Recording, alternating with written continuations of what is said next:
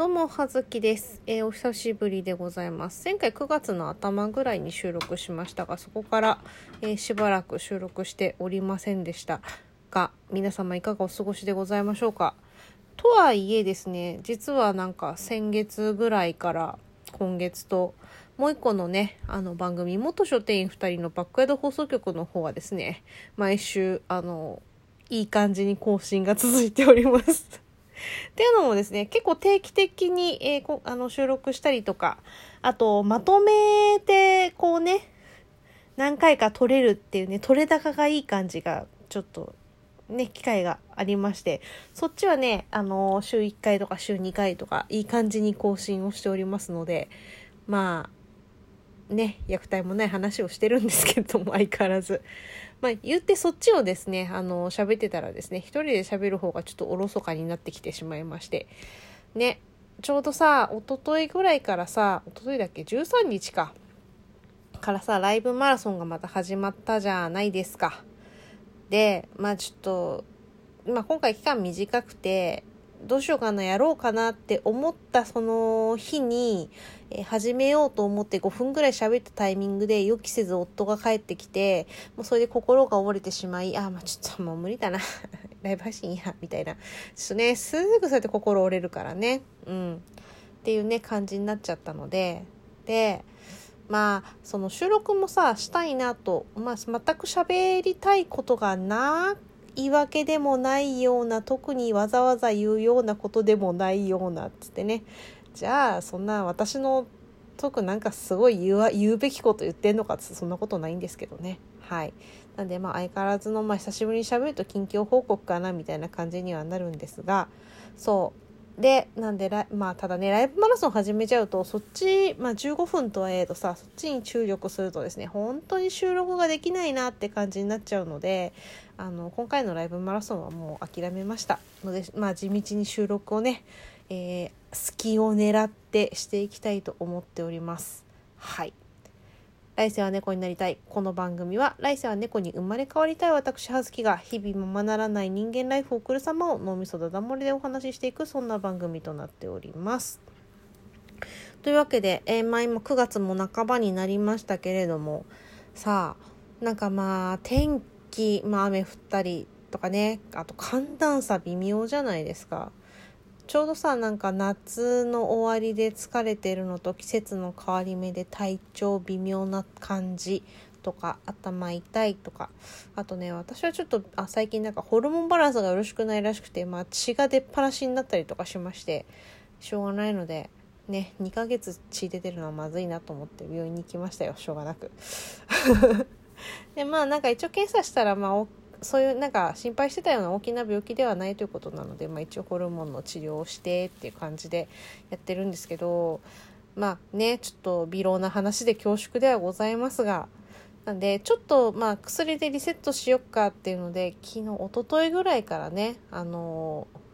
人為的なというか約束されたけあの経血が出始めたんですけど月経ってやつね。そしたらもうねちょっと量多いかもしれないけどとかあと期間ももしかするとちょっと長いかもしれないけどこれ今回リセットするためのものだからっていうのはあの伺ってたんですけどいやマジ多いわって感じでちょっとえこんなにずっと血出てて私私死なないって2ヶ月間ずっと前に血出てた人間が言うことじゃないんですけど言うて量が違うのでまあよくこんなに前に血出ますねっつって足元に血だまりでもできるんじゃないですかみたいな。ねそのぐらいの量がですねここ23日出ていてちょっと仕事に差し支えるからマジ勘弁してくれって思ってる感じですね。はい。生理休暇なんていうのは都市伝説なんですよ。はい、まあ、そういう感じでどういう感じ？なんかあんまり良くない感じのお話をしておりますが。そうそう。最近さあのーもうまだ9月半ばでまあちょっと涼しい日が続いたりかもしたせいなのかもしれないんだけどそうあとねマスクしてたから気が付くのが遅くなっただけなのかもしれないんだけどなんかねもう金木犀咲いてんですよね。なんか毎年秋の花っていうイメージでなんか10月ぐらいかなっていうイメージだったんですけどなんかねふとこう先日駅のホームであのちょっとマスクの塩梅が悪くモニョモニョしたものですからあのマスクをねあのポジショニングを調整してふとあのマスクをですね浮かせた時にあの金木犀の匂いがしてあっ！って思ったらですねまあねうちのまあその最寄り駅だとか家までの道だとか何だったら家のこのね私の住んでるマンションのその街路樹っていうんですかね何ていうんですかね周りになってるあの目隠しの木とかそういうのもなんか金木犀なんですよ。うちの周り金木犀だらけなんですよ。まあだもんだで。いつもねだからこう今までマスクをせずに過ごしてた時は、まあ、金木犀いい香りなんですけどねもうむせ返るような金木犀の香り。ちょっときついみたいな。もうちょっともうちょっと爽やかなさりげない感じでいいんだけどなぐらいのあの主張が激しい感じだったんですけどマスクしてると結構わかんないもんですねなんか、うん、ふとした瞬間にこう結構近くで風向き的に来てあっって思うぐらいでなかなかねマスクしてると匂いしないもんだなと思いましたが、まあ、もう金木犀が咲いてるんですね。ねまあ寒暖の差かななでもすっかりこう秋なのかなっていう感じですよね。あとまあ9月あれか7日の日にですね私コロナのワクチンの、まあ、1回目の接種をしてきました。なんかうちの周りの地域が、まあ、自治体がじじばばが多いせいなのか全然あの接種が始まらなくてで予約普通に待ってると11月の頭ぐらいまで受けられなくてえー、どうしようかなってまあね接客業だしなんかあとはさ10月11月とライブとかも行きたいからさっさと接種終わらせちゃいたいんだよなって思っててどうしたもんかなっつっていろいろなんかアプリとかいろんなとこ探したりとかネット見たりとかしてたんですけど全然なんか予約取れないなと思っていたところにうちの夫のですね職域接種のその家族枠っていうのがですね解放されまして、まあ、急遽本当に解放されたと聞いた2日後ぐらいに予約を取ってですね、あ、9月の7日ですかねに打ってきましたよ。モデルナ。ね。なんかやっぱりなんかいろいろさ副反応がとかさいろいろ聞いてたんですけどまあ注射自体はまあ全然筋肉注射だから痛いかなって思ってたけど思ったより全然あの手だれの人が打ってくれたのか。全然注射自体は痛くもなく。あとあれですねあの打った直後にまあちょっと15分ぐらいあの何ですかアレルギーというかそのアナフィラキシーショックが出ないかどうかっていうのでちょっと会場で15分ぐらい休んでくださいって言われる感じの気分悪くなったら手挙げて教えてくださいみたいなやつで、まあ、待ってたんですけどまあでも打った直後から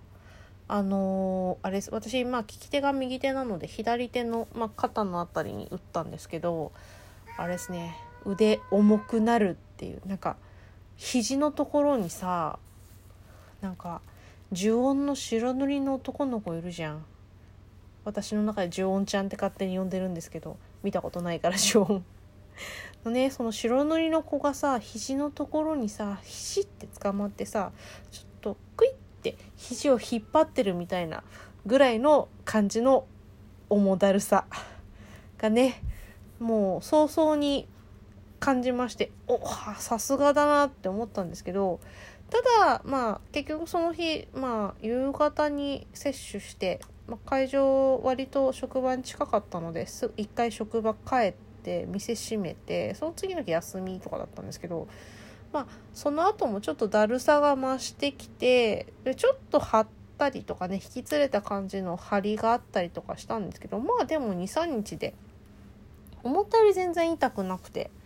うん、でもまあ思ったほどその筋肉痛っていうよりもほぼなんかその打った辺り周辺なんか打撲みたいなあざにこそならないけど打撲みたいな感じの痛さでしたね。で私打ったのはその職域接種でモデルナだったもんだからちょうど1週間後ぐらいにその刺しその注射を刺したあたりが虫刺されみたいにポコって腫れてちょっと痒くなりなおかつそのそれを中心周囲に赤みが広がり熱を持ちボコッと肩腫れまして。で、まあ、そこから今日そのいわゆるモデルナアームってやつですね。になってからまあちょうど今2日目なんですけど今ちょっとうっすら赤くて若干触るとそこがあったかい感じがするかなぐらいでもう痛くもないですしまあちょっと薄らかいかなぐらいなんでそんなに大したことはなかったですけどしっかりとね私の T 細胞は免疫力は反応していたって感じでしたね。本当に1週間後に来るぴったり1週間後に来てびっくりしました。で次のまあ接種が10月のえっ、ー、と5日かな？今回2回目ですよね。次次どうなることやらお熱出るのかな？結構みんな熱出したっていう話だったんで大体なんか24時間後ぐらいから熱出るっていう話なんですけど私その前回とまあ次回も夕方からの接種なのでその日休んで次の日休んでもね微妙な感じって思ってるけど